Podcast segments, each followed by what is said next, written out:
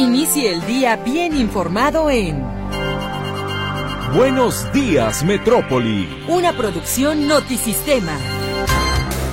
Una emisión simultánea de Radio Metrópoli en el 1150 de amplitud modulada. Y la buena onda en 101.9 de frecuencia modulada. Ambas con estudios y oficinas en Avenida México 3150, Fraccionamiento Monraz, en Guadalajara, Jalisco, México.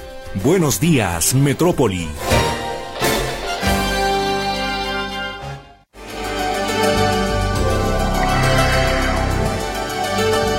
Qué gusto saludarle esta mañana de martes 27 de febrero de 2024, prácticamente en la recta final de este segundo mes del año.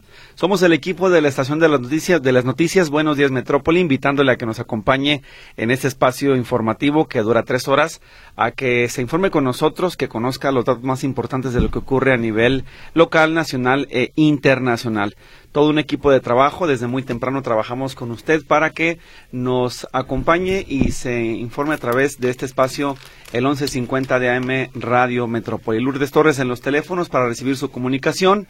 Los editores de los noticieros Notisistema. Guillermo Cortés Villavicencio en el turno matutino, Luis Ángel Carranza encargado del turno vespertino, hoy Saúl Martínez Reveles en los controles de Radio Metrópoli, Charlie Flores en los de Notisistema y en estos micrófonos sus servidores Víctor Montes Rentera y Griselda Torres Zambrano. ¿Cómo estás, Griselda? Muy buenos días. Muy bien, eh, Víctor. Muchas gracias y muy buenos días al auditorio de la Estación de las Noticias.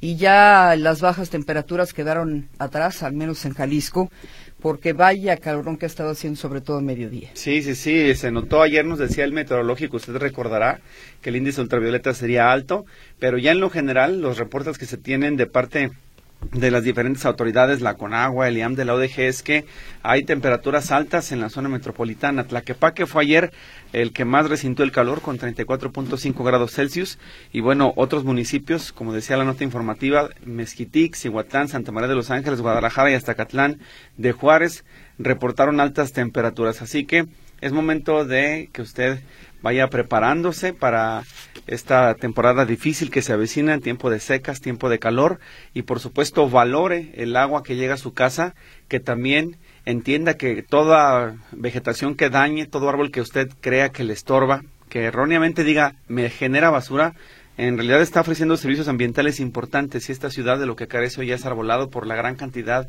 de edificios, se ha convertido en una plancha de concreto. Necesitamos de a poco reforestarla para que esto pues se pueda cambiar, se pueda revertir el clima tan adverso que se siente ya en la zona metropolitana de Guadalajara. Bastante calor, más vale que se hidrate, que además eh, si tiene la posibilidad de utilizar un paraguas, lo haga. Sin duda, cuando salga de su casa es indispensable el bloqueador. Y bueno, ¿qué le presentaremos en estas tres horas de información? Le adelantamos que el Instituto Electoral y de Participación Ciudadana de Jalisco informó que 120 eh, registros son de mayoría relativa y 161 de representación proporcional. ¿Qué quiere decir esto? Que el Congreso local estará conformado por 38 legisladores, 20 de mayoría relativa, es decir, los que son elegidos, eh, en este caso por distritos, y 18 de representación proporcional. Le tendremos los detalles de la información. En materia electoral, pues es, eh, digamos, la actualización, la conformación del Congreso del Estado. También le daremos a conocer los detalles de la visita que tuvieron tanto el gobernador Enrique Alfaro como el rector de la Universidad de Guadalajara, Ricardo Villanueva, con los diputados en la Junta de Coordinación Política. La intención destrabar la aprobación del presupuesto constitucional para la Casa de Estudios. El dictamen se votará mañana miércoles en el Pleno del Congreso y luego tendrá que pasarse a 63 municipios, bueno, a los 125, pero son, con que son 63, con que estos 63 lo aprueben finalmente se dará por válido y será una reforma constitucional. Eso es lo que se pretende, por eso fue ayer lo que se llama cabildeo, la presencia del gobernador y el rector en el Congreso de Jalisco. Por otra parte, autoridades de salud inauguraron el día de ayer la unidad de atención para niños con quemaduras en el Hospital Civil Viejo de Guadalajara, la cual iniciará a operar en tres semanas. Las nuevas instalaciones permitirán aumentar la atención de 250 a 400 niños. Esto fue lo que confirmó el director de los hospitales civiles, Jaime Andrade. Detalla que este piso cuenta con 16 camas especiales y equipo de última tecnología. Destaca también la colaboración de fundaciones y organizaciones civiles para lograr este nuevo espacio. Por cierto, antes del evento, alrededor de 200 empleados que pertenecen al anexo 2 se manifestaron para exigir ser recontratados. Por cierto que en materia de salud también reporta la Secretaría del Ramo que se detuvo la tendencia al alza de los casos de COVID-19 e influenza en el estado de Jalisco, según el último reporte dado a conocer por su titular Fernando Petresen. Él señaló que la cifra o la estadística se estancó en los 190 casos y ya no crecieron más que además eh, se lograron aplicar 85% de las vacunas disponibles contra la influenza y hay además 34 mil registros para la aplicación de vacuna anti-COVID para grupos vulnerables. Así que ojalá que esta tendencia positiva de aplicarse las vacunas y de asistir a la atención médica se mantenga en el estado de Jalisco. Y la policía de Guadalajara aplicará un operativo de seguridad con 40 elementos ante la queja de los usuarios del macrobús y del peribús por robo de bolsos, celulares y carteras durante sus traslados. En el caso del Macrobús, la presencia de elementos será en todo el recorrido por Calzada Independencia y Gobernador Curiel, mientras que en el Peribús será desde el límite con Zapopan en la zona de la experiencia. Así es de que estará trabajando. Usted verá a estos elementos eh, vigilar este transporte público precisamente para que disminuyan los robos en Macrobús y Peribus. Mientras tanto, en el municipio de Tonalá, los recolectores de basura de la empresa CAPSA se manifestaron en la central de transferencia del cielo para denunciar que la operación de unidades municipales les está quitando trabajo a los sindicalizados de la compañía. La protesta se registró pues prácticamente a un día de, en, un día de inspección federal para certificar la operación de la central de transferencia. Hay que recordar que el municipio de Tonalá mantiene una eh, afrenta contra la empresa CAPSA por las deficiencias en la recolección de basura, el cierre del vertedero y, por supuesto, el conflicto que se ha generado en zona metropolitana por la mala atención de la compañía en los municipios donde tiene la concesión. Así que ayer los trabajadores fue su turno, ellos se manifestaron y dicen que las unidades municipales les están quitando trabajo. Y ya hablaremos con José Luis Escamilla sobre el tema, pero lo cierto es que la delincuencia organizada está detrás del multihomicidio de siete adolescentes registrado la semana pasada en el municipio de Tlaquepaque. Esto confirmó el día de ayer el coordinador del Gabinete Estatal de Seguridad, Ricardo Sánchez Berúben. Indica que los cruces balísticos confirman que las armas de fuego utilizadas para cometer el crimen están detrás de otros eventos violentos. Y nos decía ayer eh, Manuel Trujillo Soriano de este accidente en el medio maratón de Guadalajara, donde una motocicleta arrolló un competidor. Bueno, pues el Consejo Municipal del Deporte ah, inició una investigación interna para esclarecer estos hechos. El atleta afectado, Israel Oropesa, pudo a fin terminar la carrera, pero pues también se frustró su posibilidad de seguir adelante en este maratón. Los causantes no habían sido identificados. Lo cierto es de que se reunieron las autoridades con el atleta para lograr aparentemente llegar a un acuerdo. Este se desiste de acciones legales, la investigación prevalece, pero son situaciones extrañas que ocurren en el maratón y no deben repetirse. Ya son las seis de la mañana con doce minutos, con trece minutos. Vámonos a la efeméride musical que nos presenta Mercedes Altamirano y su equipo de producción. Con esto comenzamos Buenos Días Metrópoli y le agradecemos su atención y participación a través de las líneas telefónicas y la cuenta de WhatsApp. Comenzamos con la información nacional cuando efectivamente ya son las 6 de la mañana con 23 minutos. Buena hora para que no se le haga tarde para ingresar a su trabajo y bueno, el deseo que tenga una excelente jornada laboral. Arturo García Caudillo en la capital del país. ¿Cómo estás Arturo? Excelente martes. ¿Qué tal, Gris? ¿Cómo están amigos? Me da gusto saludarles. Estamos a solo tres días de que inicie la campaña electoral rumbo a la elección o las elecciones del 2 de junio la elección más grande de la historia por la cantidad de cargos de elección popular que estarán en juego y el número de eh, personas registradas, de ciudadanos registrados en el padrón electoral. Somos cerca de 98 millones los que estamos registrados y eh, pues bueno, el tema de la violencia adquiere un cariz especial no solamente eh, por la violencia que se pueda cometer en contra de los candidatos, sino por la violencia que los propios candidatos pudieran haber cometido. Esto en el marco del mecanismo de verificación eh, conocido como 8 de 8, que en el 2021 se aplicó y era, como, era la 3 de 3, ahora hay un registro más amplio y de acuerdo a la ley eh, en este tema que tiene que ver en la violencia o contra la violencia política contra las mujeres por razón de género. Por eso vamos a escuchar a la consejera del INE, Rita Abel, quien es la presidenta de la Comisión de Igualdad de Género y No Discriminación de este Instituto Nacional Electoral. Perdón, vamos a eh, en este momento escuchar. Para este proceso electoral federal 2023-2024, eh, la 3 de 3, ahora es llamada la medida 8 de 8 contra la violencia, y este cambio tiene que ver con la reforma del 29 de mayo del 2023 al artículo 38, misma que elevó a rango constitucional los supuestos de la 3 de 3 y amplió estos supuestos de tal forma que quedaron 8 de 8 contra la violencia, que pues justo hace referencia a la suspensión de derechos ciudadanos y la cancelación del registro de una candidatura por tener sentencia firme por la comisión de delitos contra la vida y la integridad corporal, la libertad y seguridad sexual, el normal desarrollo psicosexual, violencia familiar, violencia doméstica, violencia a la intimidad sexual, violencia política y, por supuesto, a los deudores alimentarios. En síntesis, la 8 de 8 contra la violencia constituye para este proceso electoral 2023-2024 un instrumento normativo básico para determinar la pérdida del registro de las candidaturas que se ubiquen en cualquiera de los supuestos mencionados. Para implementar esta medida y dotarla de eficacia, Primero, todas las candidaturas debieron llenar un formato de buena fe y bajo protesta de decir verdad de que no se encuentran en alguno de los supuestos que ya se mencionaron. Segundo, el 29 de febrero se emitirá la lista de candidaturas cuyo registro resultó procedente. Tercero, a más tardar el 2 de marzo, el INE publicará la lista de candidaturas registradas a través del portal web y en las principales eh, en los principales medios de comunicación del país para justo recabar y obtener información respecto a candidaturas que incumplan cualquiera de los requisitos de la 8 de 8 y vamos a tener para eso dos vías. La primera será a través de información allegada por la ciudadanía que puede usar el formulario de nuestra página o acudir de forma física a los consejos locales y distritales para poder aportar información o elementos. Esto podrán hacerlo a partir del 2 de marzo y tendrán hasta el 2 de abril para...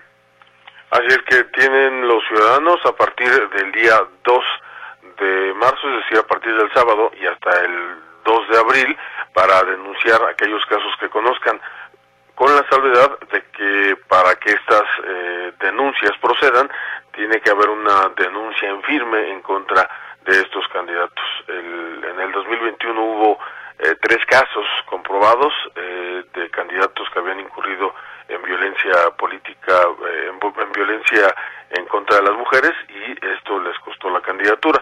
Ah, vamos a esperar qué es lo que ocurre ahora en este 2024. Mi reporte. Buenos días. Buenos días, Arturo. Muchísimas gracias por tu información. Al contrario, Víctor.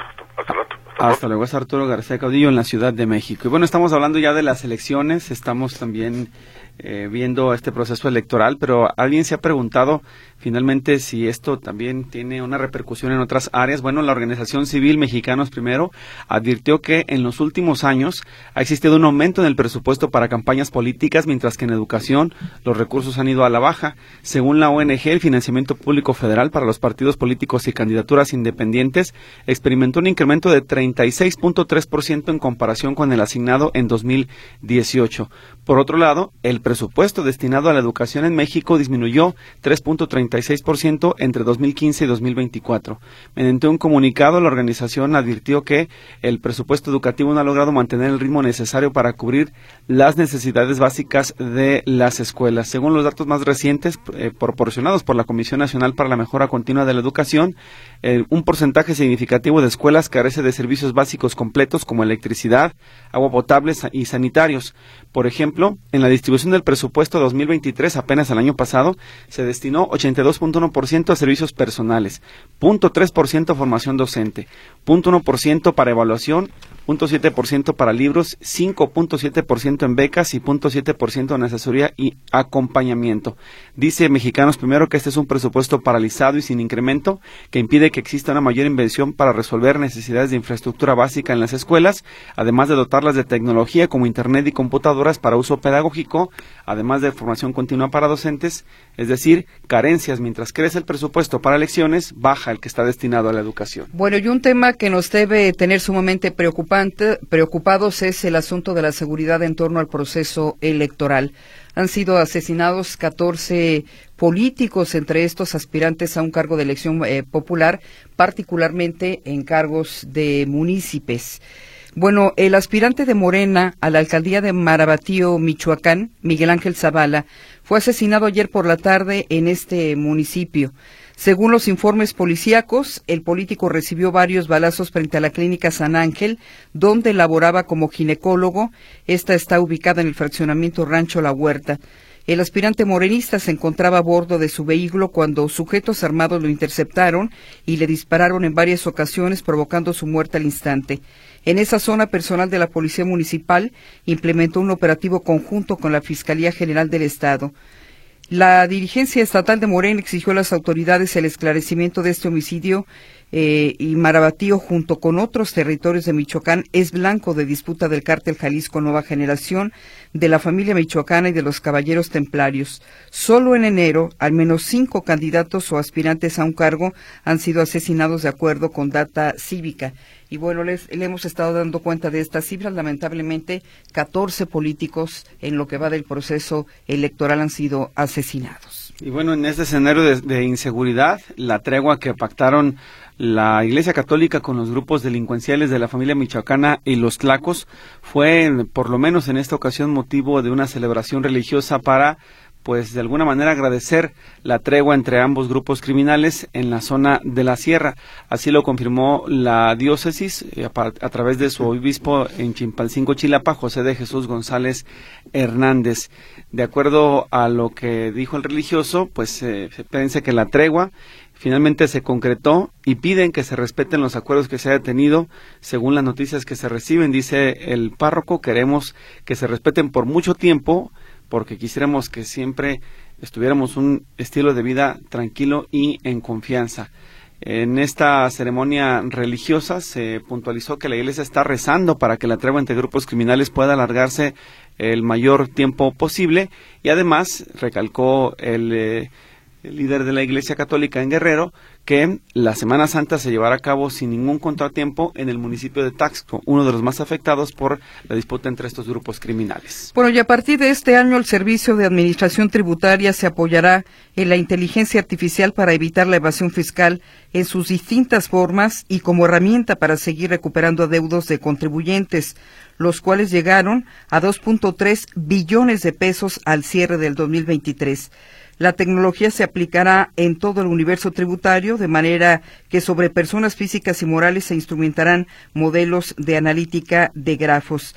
El director de la empresa de tecnología fiscal CPA Vision, Rafael Lores, opinó que el fisco se enfocará en las grandes compañías eh, y multinacionales, considerando que del total que se le adeuda, 1.9 billones de pesos corresponden precisamente a empresas. Y la bancada de Morena en la Cámara de Diputados presentó la solicitud de juicio político contra el ministro Alberto Pérez Dayán por el voto que permitió desechar la ley de la industria eléctrica. La denuncia, dicen, es por incurrir en una violación grave a la ley de amparo y a la ley orgánica del Poder Judicial de la Federación. La vicecoordinadora de Morena, Leida Álvarez Ruiz, entregó la solicitud e indicó que se fundamenta la solicitud de juicio político para que sea evaluada y procesada de acuerdo a las reglas legislativas contra Pérez Dayán por incumplir con un procedimiento interno en la Suprema Corte antes de invalidar una ley que ya había sido declarada constitucional por ocho ministros. Según el recurso, Pérez Dayán hizo una interpretación ilegal de la ley de amparo durante la sesión del 31 de enero de la segunda sala de la Corte, donde el ministro Javier Laines se manifestó impedido para votar, lo que derivó en un empate que se resolvió mediante la aplicación del artículo 56 de la Ley de Amparo, que dispone que quien presida tendrá el voto de calidad. En más de las noticias, Déjeme informarle también que la Sedena desplegó 300 soldados en Sonora asignados a la búsqueda de laboratorios donde se procesan drogas en la zona serrana de la entidad. En los últimos 15 días se han lanzado cinco, eh, se han localizado cinco campamentos improvisados para la producción de metanfetamina, entre estos el más grande decomisado durante la actual administración en la comunidad de Rancho Viejo, municipio, municipio de Quiriego. Con este despliegue, la cuarta zona militar cuenta ahora con un contingente, contingente de 700 efectivos de refuerzo. Cristóbal Lozano Mosqueda, comandante de la cuarta zona militar, anunció que los soldados se centrarán en la búsqueda de laboratorios de droga en las áreas montañosas de Quiriego, Álamos y Navojoa. Señaló que se van a fortalecer las operaciones en la región, especialmente en áreas de difícil acceso donde se han identificado estos lugares clandestinos. Son las seis de la mañana con treinta y cinco minutos. Vámonos a la información internacional que nos presenta Carlos Flores. En Buenos Días, Metrópoli. Información internacional.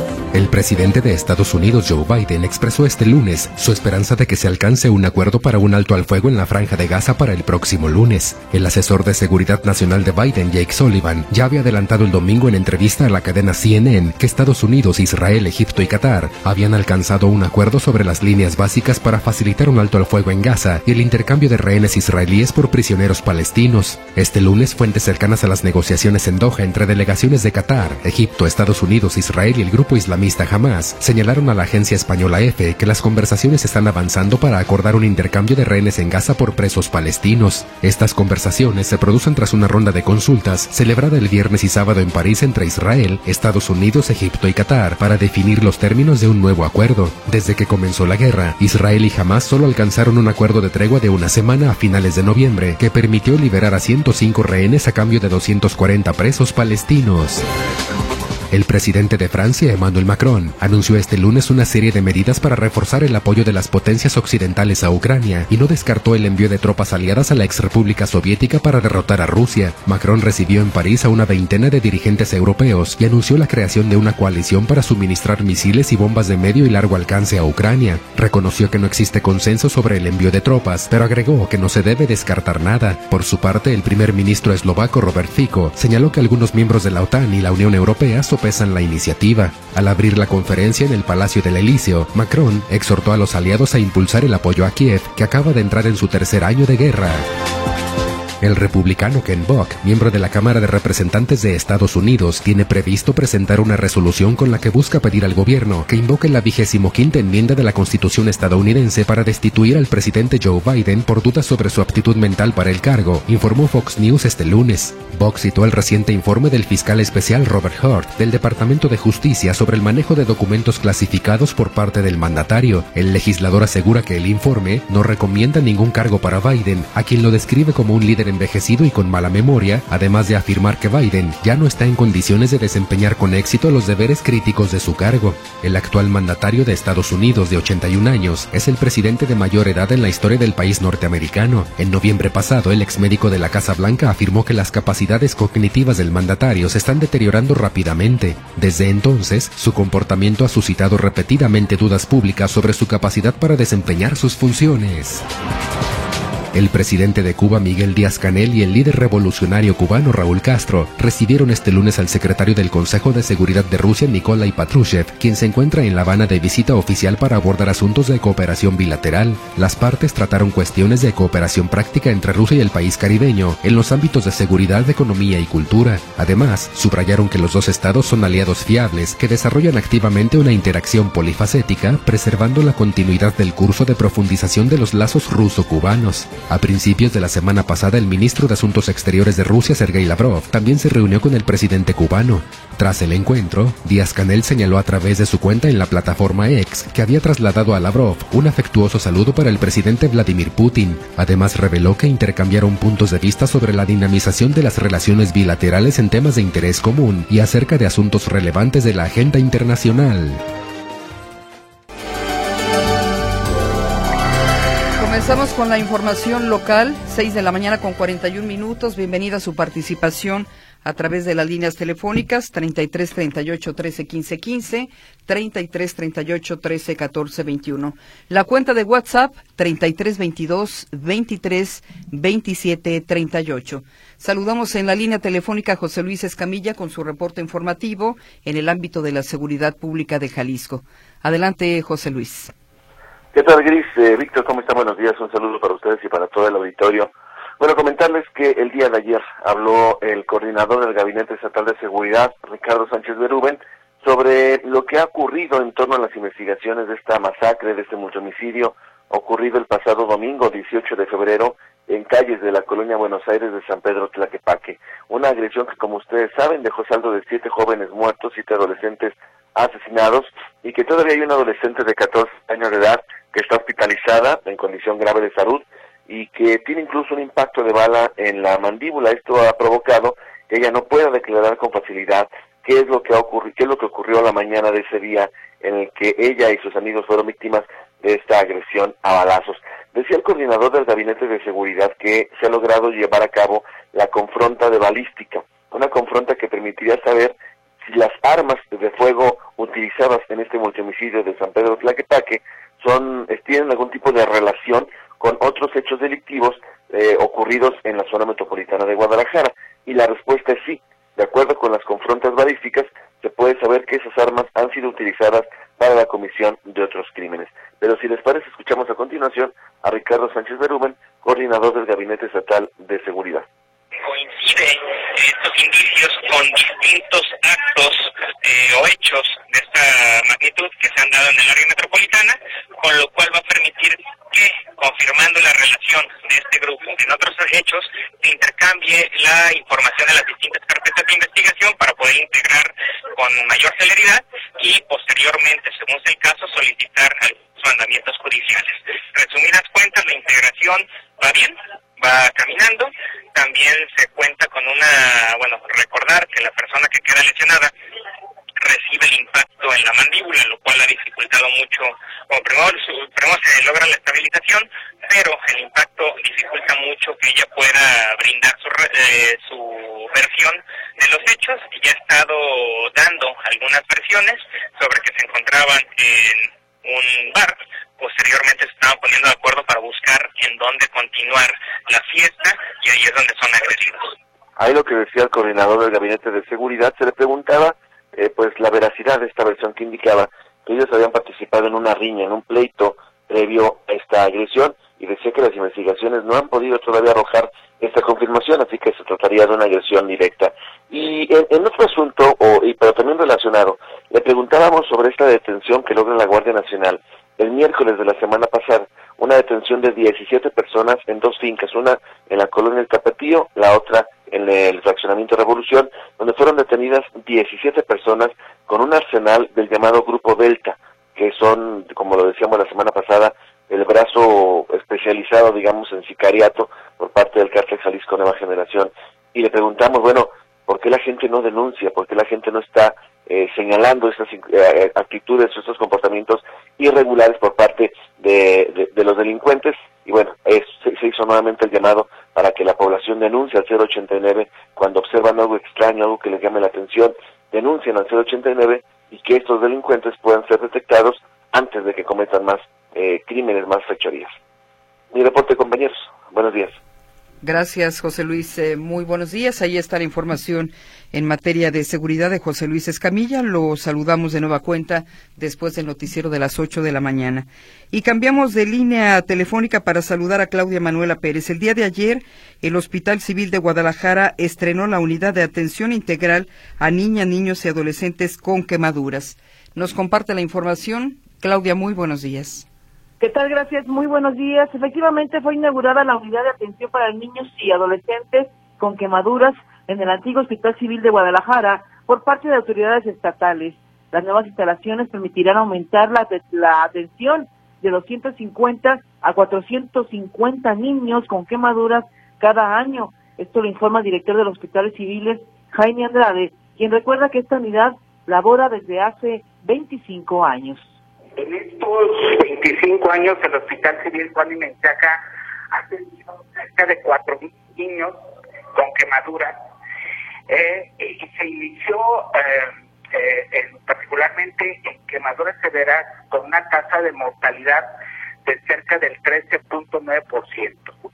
En este momento se tiene una tasa de mortalidad de solamente el 1% porque han existido esfuerzos notables, particularmente de los hospitales de algunos organismos que han apoyado, y me refiero particularmente a la Fundación Jersey, a la Fundación de los Hospitales Civiles eh, de Guadalajara, a la Fundación Expo Guadalajara, a la, a la corporativa de fundaciones que integraron eh, equipamiento, infraestructura, pero en un espacio realmente pequeño, solamente eran seis camas y las tasas de ocupación superaban el 120% y esto lamentablemente eh, hacía que muchos niños se retardaran la atención. Bueno, seis camas, ahora son 16 camas, 16 camas especiales eh, para dar atención a estos niños con alguna quemadura que llegan a ese hospital civil hay que recordar que la época de Sembrina es cuando más se dan ese tipo de accidentes en pequeños y que lamentablemente llegan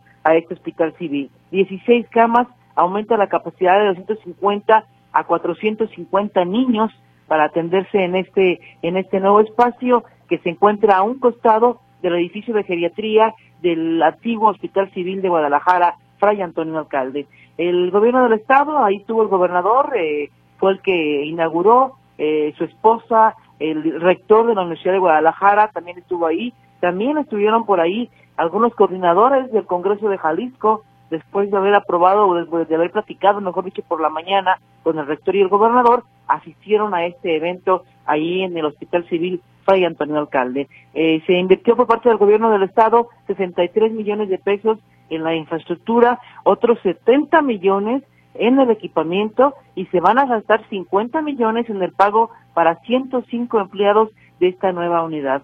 Aquí también lo que pudimos observar es una protesta por parte de trabajadores del anexo 2 de la Secretaría de Salud Jalisco, que como cada año, pues en diciembre ellos son anexo 2, son eh, presupuesto del gobierno federal, y cada año en diciembre los eh, despiden y los recontratan en enero, febrero, marzo. Ahora les dijeron que los van a recontratar hasta abril, porque en este anexo 2, que es eh, pues presupuesto federal, estaban protestando ahí afuera, atrás, detrás del barandal, gritando y protestando una treintena de trabajadores porque pues otra vez se repite lo mismo y piden a la Secretaría de Salud pues ayudar a que no se a que no pase eso porque afecta mucho la economía de sus hogares.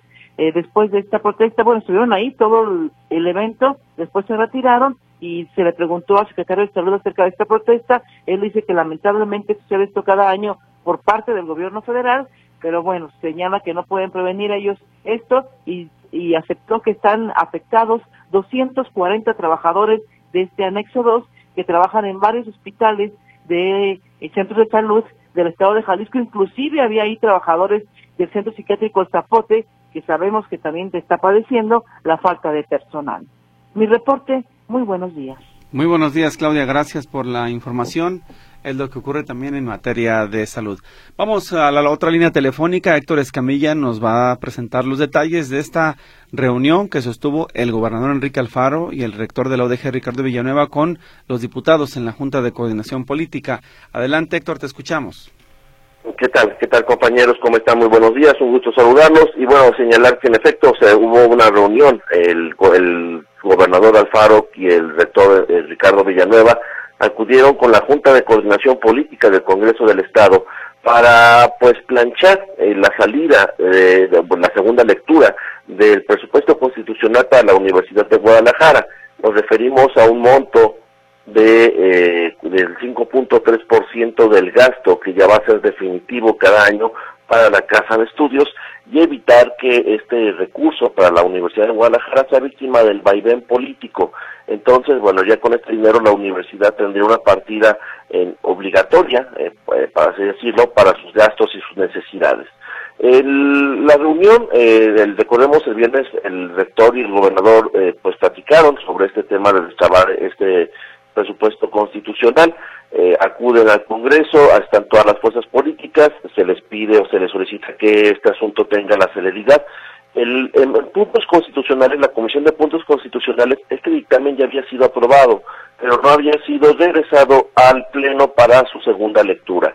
Entre esta situación, o digamos, este, faltaría este trámite para que se haga la aprobación, que se da ya, se dijo, este miércoles, cuando se lleve a cabo esta aprobación, y se espera que eh, durante el mes de marzo eh, tenga también, como se trata de una reforma constitucional, la aprobación de cuando menos el 51% de los municipios de la entidad para que finalmente ya sea una reforma constitucional. El gobernador eh, estableció sus criterios, dice que no hay ningún asunto político en esto porque se había dicho que había sido una moneda de cambio política eh, para que el rector Villanueva no participara en los procesos, reducir la participación política de la UDG en los comicios. Vamos a escuchar lo que dice el gobernador Enrique Alfaro. Esta reforma eh, no tiene que ver con candidatos y con partidos. Este es un asunto de los poderes legislativo y el poder ejecutivo que presentó una iniciativa de la Universidad de Guadalajara y la discusión en el Congreso se da en el seno de las comisiones y habrá que ver también, lo pusimos aquí sobre la mesa, fue parte de los temas que tratamos, el que en unos días más se tendrá que estar discutiendo en este mismo Congreso el tema del pacto fiscal, que al final de cuentas tiene que ver precisamente con el presupuesto constitucional de la universidad, el presupuesto constitucional del Poder Judicial y con la agenda pública de Jalisco. Allí escuchamos parte de lo que dice el gobernador Enrique Alfaro sobre esta situación. Y bueno, el rector Ricardo Villanueva ya señaló que está el dinero, eh, pues ya saben en, en qué se lo van a gastar, este incremento que van a recibir a partir de 2025. Escuchemos. Eh, una vez tenido el presupuesto constitucional, tenemos garantizado Cutlaquepaque, Cutlajomulco, Cuchapala, Guadalajara, cuatro campus nuevos, eh, tres preparatorias que están en proceso, ¿no? Eh, que debo decir que el, eh, que el gobierno del Estado nos entre, ya nos entregó eh, una parte de la preparatoria de Tlajomulco, por lo que en, en, en, en el próximo calendario escolar ya tendremos admisión en la nueva preparatoria de Tlajomulco. Eh, Tonalá eh, para enero está programado eh, y nos falta Guadalajara que estamos esperando la donación de un previo por, de, por, parte del ayuntamiento y a partir de ahí planear y que eh, platicó con el gobernador la posibilidad de arrancar esa obra si el ayuntamiento logramos esa donación. Allí escuchamos parte de lo que serían los proyectos con este recurso. Una pregunta obligada que tenía que hacerse es eh, sobre esta, eh, bueno, se limaron las perezas, pero hay un asunto que eh, queda pendiente. Resulta que en la segunda sala de la Suprema Corte de Justicia de la Nación, desde el miércoles pasado, lo dejaron en lista para este próximo miércoles y para mañana, eh, hay todavía un amparo en revisión del asunto de, el, esta, de este reclamo por los 140 millones de pesos que el gobierno de Jalisco redirigió del Museo de Ciencias Ambientales al nuevo Hospital Civil del Oriente. De hecho, fue uno de los puntos, digamos, eh, álgidos en esta en este conflicto de la UDG y el gobierno del estado. El, aquí lo que llama la atención es que el proyecto que va a ser votado y que es el proyecto del ministro eh, Javier Lainez Pontisek señala, así cita el proyecto, que la Universidad de Guadalajara eh, lo ampara la justicia federal y que el gobierno del, de, de, del Ejecutivo de Jalisco tendría que, restituir los 140 millones de pesos a la Casa de Estudios, bajo el argumento, y esto lo argumentó el gobierno del Estado en su momento, que cuando hizo el cambio la, o redireccionó los recursos, pues ya era un acto consumado, por lo tanto no se podía generar, digamos, una devolución de este dinero. Lo que está diciendo en este proyecto de la Corte, que reitero, falta que se ha votado, es que no, que la Universidad de Guadalajara tuvo el derecho de haber recibido o se le debieron haber restituido los 140 millones de pesos.